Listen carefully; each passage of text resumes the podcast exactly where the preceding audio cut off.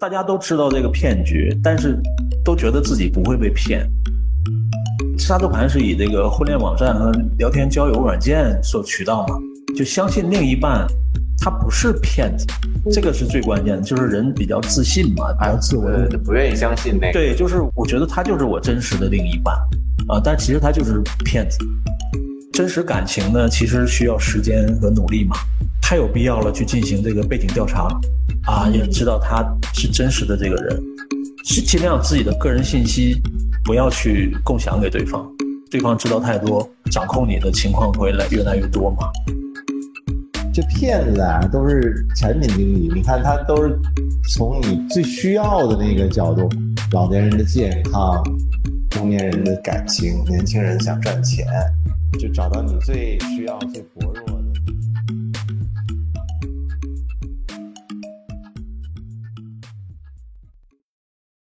身体在走路，心灵自由泳。欢迎各位听众朋友收听自由泳。我们是一档非常正经的对谈类播客，每期会和一位热门行业的嘉宾聊聊天。首先保证真诚，尽量保持有趣。希望通过了解不同职业的 A、B 面，为大家提供更多的生活样本作为选择。本节目由全国最大的 freelancer 平台好快活独家赞助出品。活好钱多人快活。找 free 就上好快活。大家好，我是即将发财的郭总。大家好，我是 Amber。最近呢，有一个电影实在太火了，继《消失的她》以后，又一部。你说的是孤注一掷？对，就是孤注一掷。我没想到这么细的一个角度的题材，然后能受到这么多人的关注，所以我们赶紧就找来了呃我们的好朋友，专业从事。反诈行业的资深人士，丁哥，大家好，我是丁哥，目前在从事反诈行业，然后我是两年前进入这个行业，啊，比较早，也了解过这个行业的一些情况和案例，而且最近确实是反诈那个特别火，这部电影叫《孤注一掷》，特别火。这个电影我们大概也都了解，它讲的是什么嘛？我们现在就是整个。社会对呃缅北地区的这个诈骗团伙这个关注度是非常高的，然后看了电影的人也都觉得非常的害怕，就是很担心自己或者身边的人会不会被骗到那儿去。然后也想问一下丁哥，说那从你从一个相对专业人士的角度，你如何评价这个电影？比如说它是比如说夸大的比较多呀，还是已经比较接近你们了解的这个真实的这个呃明美的情况？呃，首先这部电影我看了，就是。它肯定是通过真实的案例来去拍摄出来，真实的还原度应该是百分之九十以上。它这部电影主要还是拍，呃，大部分还在园区里面的这个情况，呃，可以说被骗过去的一些大陆的人员，在园区里面，比如说暴力啊，呃，比如说在里面的一些套路啊，一些线上博彩啊，包括他会很专业的在里面说是。怎么去把这个钱洗钱洗出来啊？或者是一些手法比较真实，呃，可以说是一部真实的这个反映呃诈骗行业的一个情况的一个电影。丁哥也很谦虚，说才专业从事两年，但是我认识丁哥很久了。丁哥早年一直在从事营销行业啊，后来发现这个技术基本是相通的，就进入了反诈行业。而且上个月我们俩刚聊完啊，刚聊了一下这个反诈行业。然后这个电影就出来了。对，以前有一部电影叫《屠猎》，在公安的角度，然后去破案的情况，然后就没有那么反响，像这次电影这么大。这次的角度应该是就是纯粹从被诈骗人的或者是骗过去的人的角度来去拍，所以贴近人心。对，当时我就觉得很奇怪，为什么有这么多人愿意去？他到底是被骗去的，还是？当时心里可能他知道是去做这事儿是为了经济利益啊。呃，其实我我了解到，大部分在那边工作的这个诈骗人员，自愿性去的比较多。以前是用高薪来去吸引，当然就是很多三线啊、四线年轻人会会过去寻找海外高薪嘛。知道他在那边做违法的事情，他们也会自愿去。当然也不乏有一些被骗的，这个我们看新闻上，昨天有一些网红啊被骗过去也有。但是大部分的在这边工作的人，我觉得七成是自愿的，三成是被骗的，因为那边是无政府的状态嘛。呃，控制这帮人的基本上都是有打手的啊，有打手，然后管理人员在那边。但他们不是真正的幕后，幕后当然也会有幕后的一些大佬。那这些打手呢？他们主要其实目的是让这些这个电影里面说叫狗仔嘛，狗推狗仔，他们分各种的这个岗位啊，还有技术人员，当然就是技术人员帮你做仿冒 APP 啊，帮你去做爬虫啊，或者是装一些带木马的 APP 啊。呃，他们每个岗位其实都是需要出业绩的。啊，所以每个月如果你完成不了业绩，真的会被打。所以即使是自愿去的，有可能他去了之后就想回来也回不来了，也是变成这样的一个局面了。对，而且如果你产生不了价值，你本身你这个人的物理价值就会体现。就一个人他标价，比如说三十万，他会帮你卖到别的园区轮番卖，会有这种情况。所以说他们就说中国人就是行走的人民币。那他这实际上传销那种，就是亲戚朋友给骗去的，还是这个什么网上招聘就就看广告去的？有亲戚朋友骗，上次有一个世界小姐，然后被她闺蜜和她的妈妈骗到那个英国，就是以这个出去度假为由嘛，然后当然就是骗一些赌场，然后赌钱借钱，这个世界小姐应该是就是死在柬埔寨了嘛，就有这个真实的情况。嗯啊，就是。有朋友骗啊，当然也有高薪的过去。对，我看骗子是有很多，就是不同的手段的。就那个什么旅游公司的老板那个，你看到了吗？啊，我看到过。那个不也是，就好让他去泰国考察，然后就直接给灌了个药水什么的，就晕晕过去了，然后再醒来就已经 到了不一样的地方。现在都中国人是不愿意去东南亚，那那儿的那个产业只骗。咱们中国的吗？嗯，有各种盘，中国的盘，有这个东南亚的盘，有印尼的盘，有印度的盘，包括有欧美的盘。所以在那边就是园区里面，如果真的在那边，应该能看到呃外籍员工啊。当然他们就是也是不同的盘，它的语言都不一样嘛。嗯啊，当然就是说有一些呃公司为了风险，他们基本上都操作一个盘。不会操作两个盘，比如说我操作一个中国盘，操作一个印度盘，啊，所以他们很专一，就是印度盘就专门是在印度或者是东南亚，国际化诈骗中心，对，是个国际公司，国际类型的公司。这什么时候发展起来的呀？电诈其实在中国发展二十年左右吧，它起源于那个二十世纪末的台湾地区，最初台湾当地的诈骗分子会采用这个刮刮乐、六六合彩。对，然后借助通信技术和手段诈骗，然后通过福建传入到大陆。最早期零二年，就是在中国每个地区有地区的这个诈骗的特性，比如说广东茂名，他会这个冒充熟人和领导；江西省的这个他是有重金求子，他这个其实在中国大陆已经形成这个网络了，这但在某个地区是比较特殊的。你说这地区是指这个在那个地区去行骗，还是说由那个地区来那个地区的这个发起啊？发起之后，然后它在全国蔓延啊，就在那个地区它有特有特点。所以每个地区有一个自己主打诈骗产品。对对对，就其实它在大陆零零零二到零八年已经已经蔓延，渐渐转移到那个。缅甸啊，国外，就缅北这儿是最近几年形成这个中心。对，二零二二年的时候，就是反诈法颁布嘛。就我进入这个行业，其实反诈已经是高峰期了，就近七年到八年嘛。那比如缅北的这个，呃，就说人类去到缅北或者被骗到缅北的这个，呃，势头吧，是这两年吗？还是也已经持续很多年了？只是现在才被关注到？其实早期他们是有团伙的，他们主动的去缅北啊，主动出海。因为在国内，我们的这个技术比较成熟的话，他们在国内，包括这个我们现在都数字化呀，或者大数据啊，或者网络实名啊，各种技术的完善之后，他们在国内很容易就是被发现啊，很容易就通过 IP 也好，通过这个互联网电话直接追踪到他们，所以导致他们必须要出海。就最早期的一批，他们主动去出海那你说把人骗过去，那是因为生意太好了，人不够了。啊，没有人打工了，所以他必须要招人过来形成他的产业，因为这个他的那个诈骗的那个数额也是年年增长的。那现在只主要集中在缅北吗？比如东南亚其他地方，包括世界其他地方也会有类似的这种情况。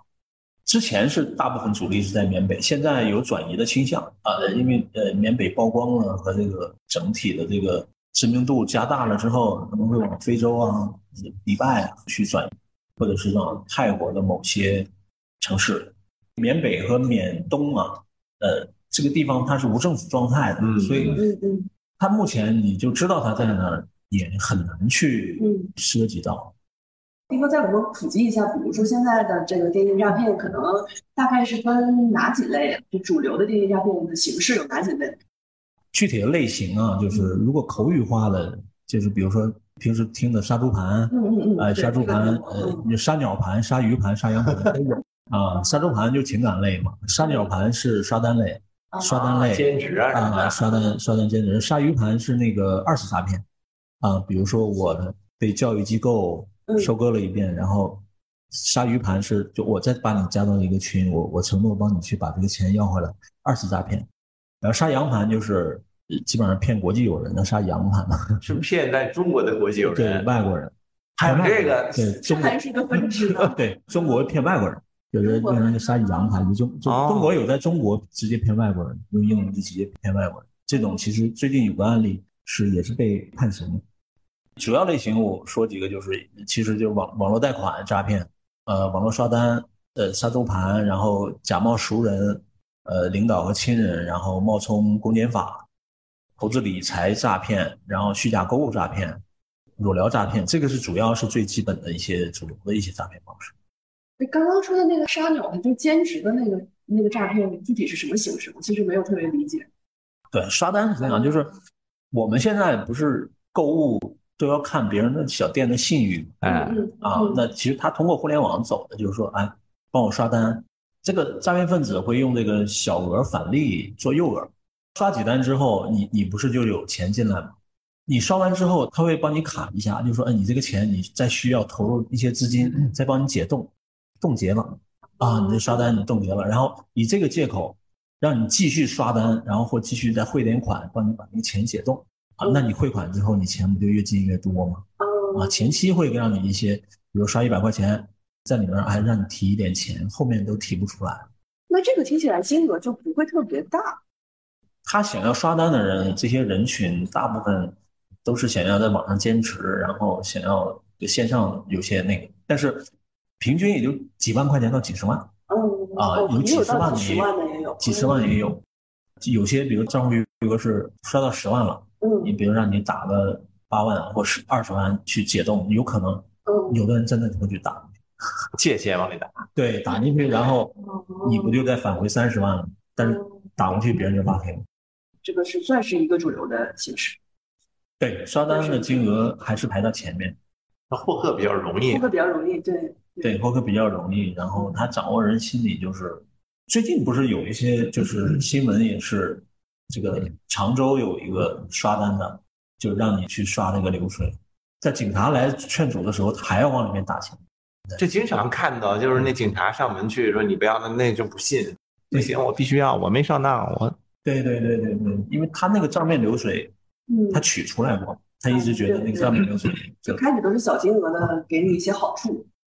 然后刚刚还提到一个那个那个二次的那个叫什么？哦，鲨鱼，就是刚刚那个场景是说，呃，这个比如说一个学习机构跑路了，然后那就有一个受害人维权的这个群，那骗子怎么能精准定位到这个群呢？这个消息，首先我觉得那有个获取的源泉，呃，首先这个骗子们，他们前期会在各种的贴吧啊，或者是各种的热门论坛里面，他们会发一些信息和广告啊，这个是前期的一些特点。比如说杀猪盘也是，呃，他会在情感类的这个婚恋网站发一些信息和广告。嗯呃，鲨鱼盘也是，就承诺我可以帮你把这个套现的钱，或者是 P to P 有时候被骗的理财的钱，我承诺会帮你去把这个钱给要了。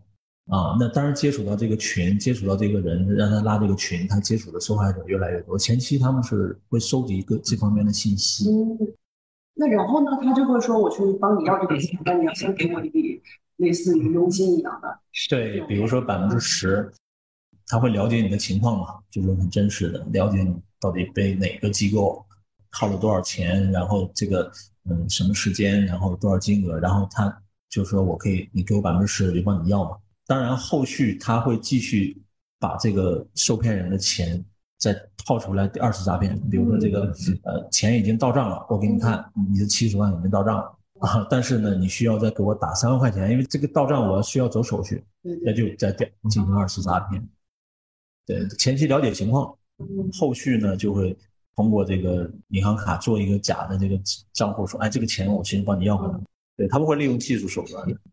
往往就骗子没有感情，他们就是为了钱嘛。啊，往往这种就是在很多维权的群里面，里面都会潜潜伏的，对，都会潜。但他也是盯着某一个人，他不会在群里面去搞这个事情的。他他会把你拉到一个群里面，拉到一个群，拉到这个群里面，比如二十个人，里面可能十九个人都是他的同伙。哎，啊，在缅甸他们是什么呢？就是缅甸，比如说我。一个工作，我一个人可能拿十个手机，嗯啊，这十个手机我会扮演不同角色，然后就在一个群里面，那只有你一个人在里面，那剩下人都是帮凶嘛，就是很容易造成这种真实的这种环境，然后让被骗的感觉对人性和这个叫什么欲望啊什么的，还是研究的很明白的啊。嗯，对对对对对，因为这种失去的感觉特别不好啊，就是钱已经已经没有了的这种损失厌恶。丁哥最擅长的。最擅长破解的啊，是杀杀猪盘，杀猪盘也是是是排名第一是吧？在这个行骗的金额上，百分之十八排第二名，杀猪盘。这个是二一年的这个十大诈骗类型的这个案件的单数。杀猪盘这个类型呢，其实比较常见的，大家都知道这个骗局，但是都觉得自己不会被骗。杀猪盘是以这个婚恋网站和聊天交友软件做渠道嘛？就相信另一半他不是骗子，这个是最关键的。就是人比较自信嘛，比较自我，不愿意相信那个。对，就是我觉得他就是我真实的另一半，这个是最关键的啊。但其实他就是骗子。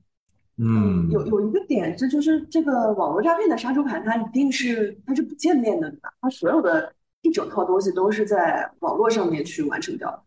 对对对，定义这个电信网络诈骗，它是呃远程的非接触式的啊诈骗，对远程的，就当面的这个就不算了。比如从你们那个专业角度来定义一下这个，一般它周期多长啊？平均下来，这个不见面，你想我要跟一个人谈挺好玩，从来没见过面，时间长了你也你也有问号。其实我我最大的那个问号就在于，其实我是能理解说，比如说。呃，可能这个在某某一个时间段啊，就比如说你特别需要一个人关心，里面有一个就是理想型出现啊，这种关心你啊，乱七八糟的，我觉得这个事儿是好理解的。然后最后他可能对你有一些诉求啊，就是金金钱上的要求，我觉得这个是相对来说比较好理解。但我比较难理解的是说，如果最后这个事情是面都没见过的，就那你可能就会觉得好虚幻的，然后就要到已经要掏钱几十万、几百万的地步，就这个事儿是个在我脑子里面是个问号。它其实是有步骤的杀猪盘啊，就往往它是通过三个步骤。就第一步骤呢，它是这个叫找猪。为什么叫杀猪盘？其实他把这个被骗的人群，就他们给化名叫猪仔，找猪。第二步骤是养猪，第三步骤是杀猪。啊，找猪呢，基本上就是呃，他们会找到大龄的剩男剩女啊，活跃在一二线城市，情感空虚啊，已婚男女也有。一二线城市啊。对，一二线城市啊，是吗？然后经常发自拍照，这个婚恋网站 特别是社交社交网站，因为在社交网站上呃留言发这个自拍照的人是他们的目标的这个对象，但前前提是他必须要包装自己，比如姓名啊、年龄、籍贯、形象，这个他们必须很专业的把自己包装成一个熟悉的、吸引人的，对，非常一个一个人。然后比如说都有特点的啊，这个姓名。这个名字不能太土，啊，网名也不能非主流，不能叫鸭蛋儿、对二狗子，对，包包括你的这个形象，你要成熟帅气，你不能用卡通人人物。呃，职业收入呢，就也会，比如说定义到一个实体店啊、或者是一个小老板儿、富二代，他们会有包装的一些喜好，但兴趣也有。最主要呢，就是说他们会就是在一些的家庭背景和成长往事上面会包装。打个比方啊，他们会说这个我家教比较严厉，然后早年患上了这个自闭症。就他的人设也不能太完美，对吧？对，当你有自闭症的时候呢，就是你本身是做情感交流嘛，那他就是会让这个客户啊产生天生母爱。就是当你有些缺小缺陷的时候，呃有自闭症，那那别人比如说你的对象就会哎对你比较关心或母爱。他这个人设是就是选了一个受害者以后打造的，还是他有几套比较固定的人设去广撒网啊？对，这这种诈骗肯定是广撒网，然后去筛选这些认知高的人选，认知高的人，但不是他撒一百个人，一百个人都会上钩嘛。这个数据量足够大的话，肯定是有上钩的人。这就叫选猪是吧？对，然后找猪。刚才说到包装啊，包装完之后，那他就开始养猪了。当你有上钩的人啊，他就可以把他加好友嘛，加好友，然后就是认真的去撩你，找共同点。比如说你是哪里的人，他会知道啊，肯定是通过当地特色啊、本地人啊，然后包括一些土味情话啊，去关心啊，去认真的去撩你，很认真的 啊，是每天就是非常敬业的去撩你，让你知道这个人其实就是他是很关心。反正比一般男朋友做的肯定要到位，对吧？那肯定到位一百遍，因因为男朋友有的时候还不耐心，他们肯定是耐心，从早早中晚都会，甚至帮你点外卖。确立关系之后啊，他们会建立好感嘛，他就会渐渐的就慢慢的想去想控制一下，试探你哎，试探一下，试探你有没有兴趣赚钱，他会引导啊。当然这个过程也会有这个失败的情况，啊，他会慢慢引导或者慢慢那个呃再去养一段儿，还是说就是说你可以啊，你筛还是个筛选的过对程。你对我有是吧确确信任了。这过程里不语音吗？大家全是文字。呃，视频和语音呢，他们基本上都是规避，当然也是有语音的情况啊。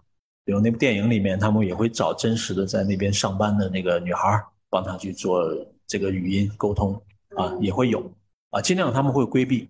当然现在有了 AI 技术，它会这个提取你的这个语音和信息，骗你的周边人也有。嗯啊，也有，但这种是新型的技术，他们不停的在迭代的。养猪确定完之后，他们如果真的要杀猪的话，他们就会通过这个知道你跟你一起赚钱，他们会抛一些小利啊，让你去进入一些赌博的这个投资平台啊，比如说让你投一点点钱，跟着他投，呃，做一些虚假的链接。初期呢，也会发一些赚钱的信息，说自己赚外快啊，盈利比较高啊。中期呢，就让你渐渐的，就是让你去投钱进去啊。当然前期肯定是以也是以小利啊。他们这个诱导也有初期、中期和后期的，然后最终让你投大金额，甚至后来投完大金额之后，还会让你贷款，直到你这个被榨干的这个数据嘛？比如说多少个他们开始这个聊起来以后，最后骗到的那个比例了？你知道被骗了多少人，但你不知道他们聊了多少人。对，只要聊上，你聊两三个月，人都是比较有情感的嘛。对所以他这个对人伤害挺大，他是既骗了你感情，又骗了你钱。对啊，这这个就就人财两空。刚刚有提到说，那这个杀猪盘的对象主要还是集中在一二线城市，对，一二线城市的，然后会大女性为主吗？对，杀猪盘女性为主，然后男性的这个案例应该是在裸聊上面，他会根据男女的性特点来去就，是 男性还是偏肉体的，女性偏精神的，是吧？对，所以对女性伤害大呀。那咱反过来说，作为这个，比如说那个年龄段的女性啊，有什么简单可行的指标去快速判断对方是个骗子吗？在杀猪盘里，就是杀猪盘的目标，刚才说，也就是他的人群，其实我们有分析过，他们会有定义过，就是几个人群比较容易被受骗啊。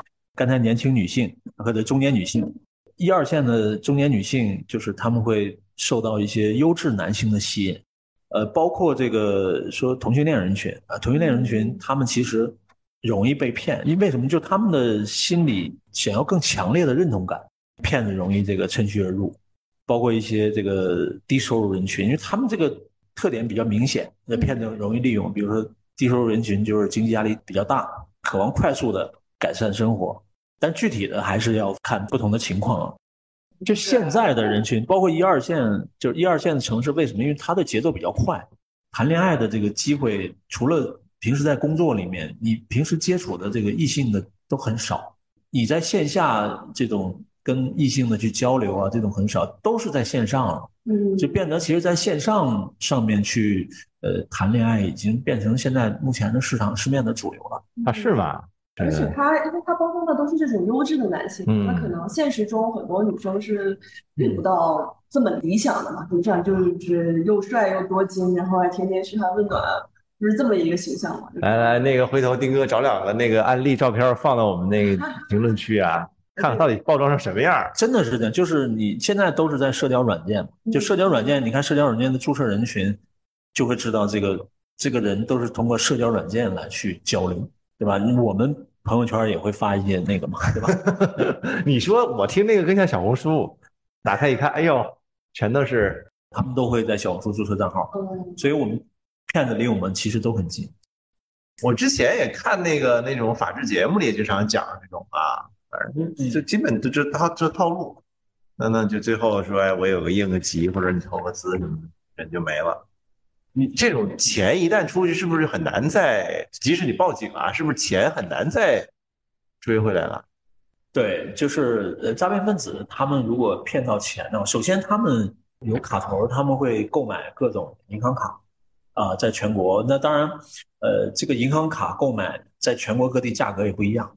如果在上海买一张银行卡，价格会很贵的，因为上海的银行卡含金量高。他们偏上海人的话，用上海银行卡打钱进来的话，就是可信度高嘛。其他地方的一些银行卡就是价格在几千块钱，一千到三千都有，上海的在七八千，他们会收大量的卡。当他骗到这个金额之后，他们会把这个呃金额去快速分散，一小笔的这个呃情况去分散到各种小卡上面，最后再归集到一张，他们把这张这个这个卡的钱呃归集出来，然后再去提现，这个叫洗钱的一些手法。现在技术已经在国内很多像主播行业或者是游戏啊，包括一些呃电商，这都会有洗钱的成分在里面。所以你想，杀猪盘受骗的人多惨啊，精神受到了打击，然后钱也追不回来了。嗯，是的，对，有些再严重点也涉及到生命，有些啊对之前山东的那个一个大学生刚那个上大学就学费被骗了，然后他自己就自杀了，也。是吗？对对对，这种案例也会有。那现在比如说对商业团的这种普及啊、宣传啊，你觉得起到了一定的效果吗？那杀猪盘比较特殊，它是以情感类这个跟你建立情感关系的这种方式来去诈骗，因为它的周期比较长，嗯呃所以这种类类型诈骗不能我说用一句宣传口语或者是什么方式就能帮你杜绝。比如说刷单，有任何刷单都是诈骗，这句话可以在刷单上面，就是你只要遇到刷单，你就不要去刷就好了，这个就可以对对对进行宣传了。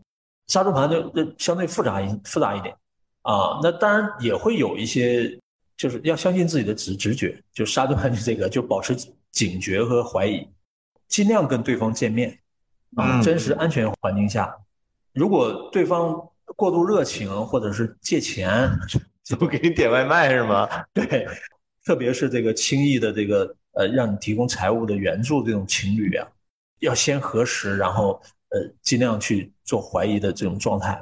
嗯然后呢，真实感情呢，其实需要时间和努力嘛。太有必要了，去进行这个背景调查啊，嗯也知道他是真实的这个人，是尽量自己的个人信息不要去共享给对方，对方知道太多，掌控你的情况会来越来越多嘛。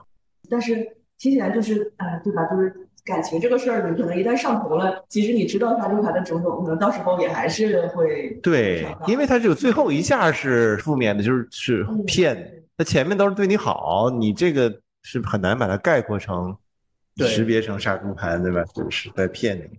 好奇问一句，它也不会特别长吗？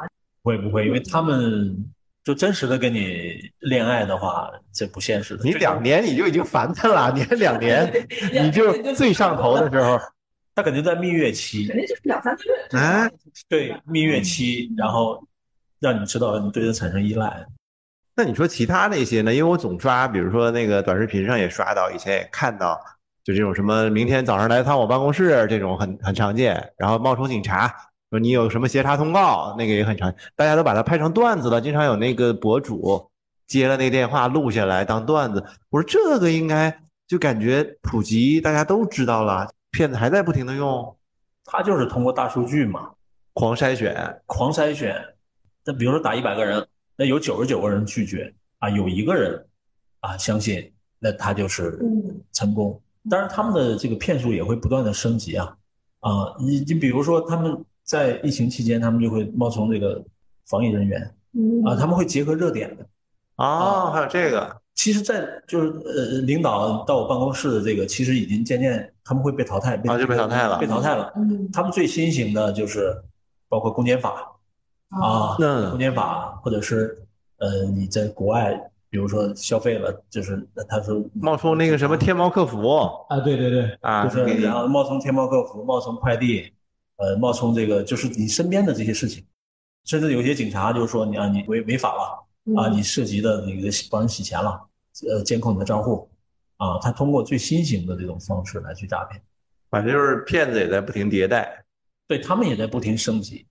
哎呀，但就是从你们专业角度看，这个全民的反诈意识是不是就非常明显的在提高啊？逐年咱这么大力的宣传啊，又有这个技术手段在辅助。呃，任重道远。咱咱就说上海，比如说大概一年，真的还有很多人受骗吗？有些数据案件，就徐汇区整个一个区一年是一千多件，浦东当然大，浦东是它的三倍嘛。啊，就在这个电信诈骗，就报案了的是吧？就已经钱被骗走的，还是就是已经报案的情况下啊？有很有很多还是没报案的。嗯，那确实还是还是蛮多的。对。是不是这个东西的重点反诈重点还是得在这个事前去预防？就追损失其实很难。对，肯定是在意识上面要提高啊，尽量不让自己诈骗。嗯，钱如果出去的话，想回来太难了，因为他的技术啊，呃，水房，洗洗洗钱啊，呃，很难很难回来。而且他到这个缅甸那个地方，你就是邻邻邻居家，你怀疑他好像。钱在那边，你也不可能直接过去嘛。嗯，而且是跨国的一些情况比较复杂，所以这个还是尽量在意识上面提高。嗯嗯啊，不让自己被骗。那我觉得开始的时候，呃，丁哥说一句话特别好，就是每个人都觉得自己很聪明，每个人都觉得被被自己不会被骗，一定被骗的是别人。是的，是的。所以就等，这个确过度自信就会。我之前看那个新闻里演啊，比如说经常就是。警察，咱们那个公安就有反诈中心，直接就能实时识别呀。有一些他电话正在骗他的，就能识别到，就感觉那技术已经很先进了。对，国家反诈中心是有这个功能。我们国家的反诈工作，其实就是在二二年十二月一号，其实有反电信网络诈骗法啊出台了啊。其实前面有几次表决和试和试运营。啊，其实布局其实，在二零二到二一年就已经开始布局了，然后指导方针呢，就是也是这个以人民为中心嘛，然后强化的这个法治思维。这个国家反诈中心这个 A P P 啊，就是国务院打击治理电信网络新型犯罪诈骗工作的这个呃作战平台，它集这个资源整合、情报研判和侦查指挥为一体。反电信网络诈骗法它有三个主体。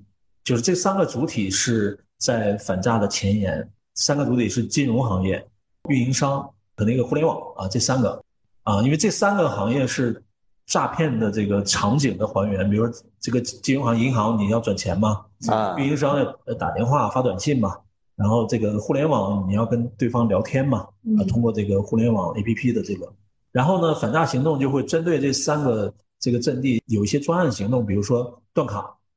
啊，在银行的一些断卡断流，呃，还通过这个呃国家反诈中心 APP 九六幺幺零反诈专线，有的小伙伴会收到九六幺幺零的短信和电话，还有这个幺二三八幺预警的短信。然后现在呢，呃，证件和那个卡片都会有一些呃查询的一些平台，比如说一一证通查就可以查整体的这个注册账号包括云闪付的这个查，然后还有这个就是云闪付的平台可以查你的整体的银行卡，你你到底有多少银行卡在你的名下？一正东是查你的这个手机卡会不会被冒用的情况，再配合这个有些断流专案啊，或者是呃国际执法合作，这个是国家的一些动作。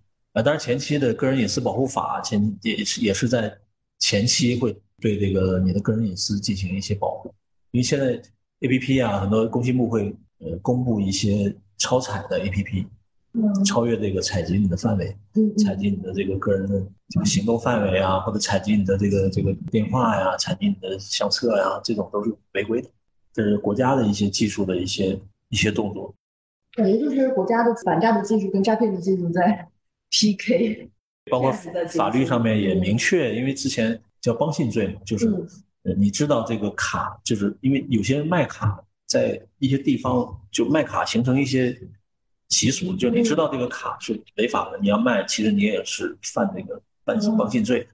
咱爸妈那年纪的中老年人，有针对他们的诈骗吗？或者他们需要比较注意的有一？阵子应该是特别多嘛。路边市场一直有骗老头老太太的卖个东西，但那是线下的了。线上的呢，有什么针对中老年人的吗？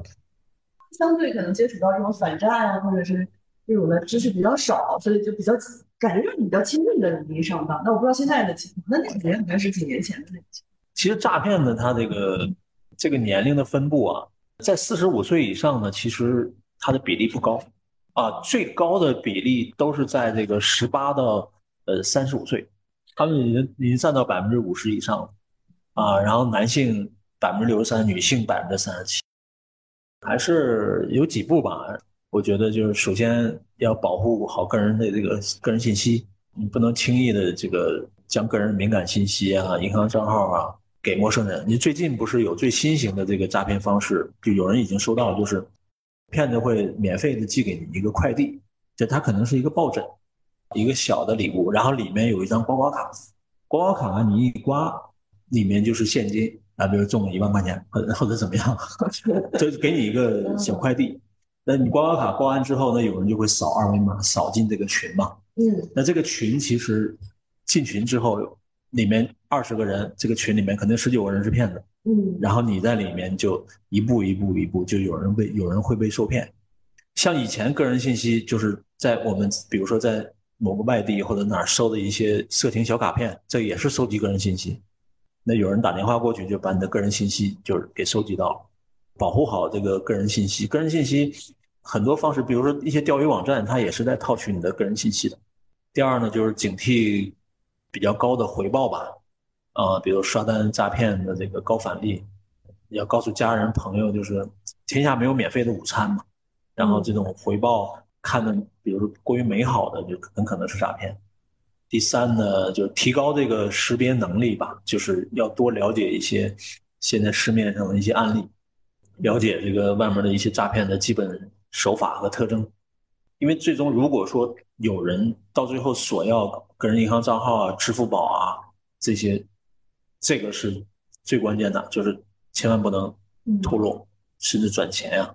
遇到事情最后呢，就是要跟家人开放的去沟通和分享，这样的话就是减少被骗的风险吧，也不能说全部，但是还是要时刻保持警惕。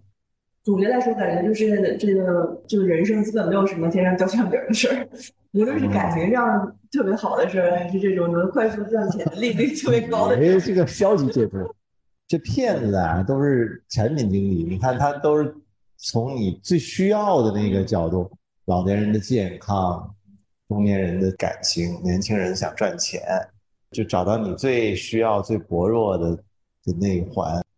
找到痛点了是吧？对，所以我们应该号召大家让自己更完整，呃，努力让自己变得更好，是吧？不给骗子留表面上的缺口啊。嗯，不给人家趁机而入的机会。对对对，怎么能让人生更完整啊？做 freelancer 什么呀？啊，好硬啊！不硬不硬啊！我们节目是由全国最大的 freelancer 平台好快活赞助的啊！啊，感谢丁哥的分享啊！希望今天大家对骗子这个行业，对反诈这个行业有了新的认知啊。就如果对反诈这个行业啊，或者呃我们丁哥有更多好奇啊，或者是哪怕单纯喜欢自由泳，都可以扫描我们主页的二维码，加入我们的听友群，在群里和大家分享各自的故事。那本期就先聊到这儿了，咱们下期见，谢谢丁哥，谢谢谢谢林哥。谢谢谢谢。拜拜。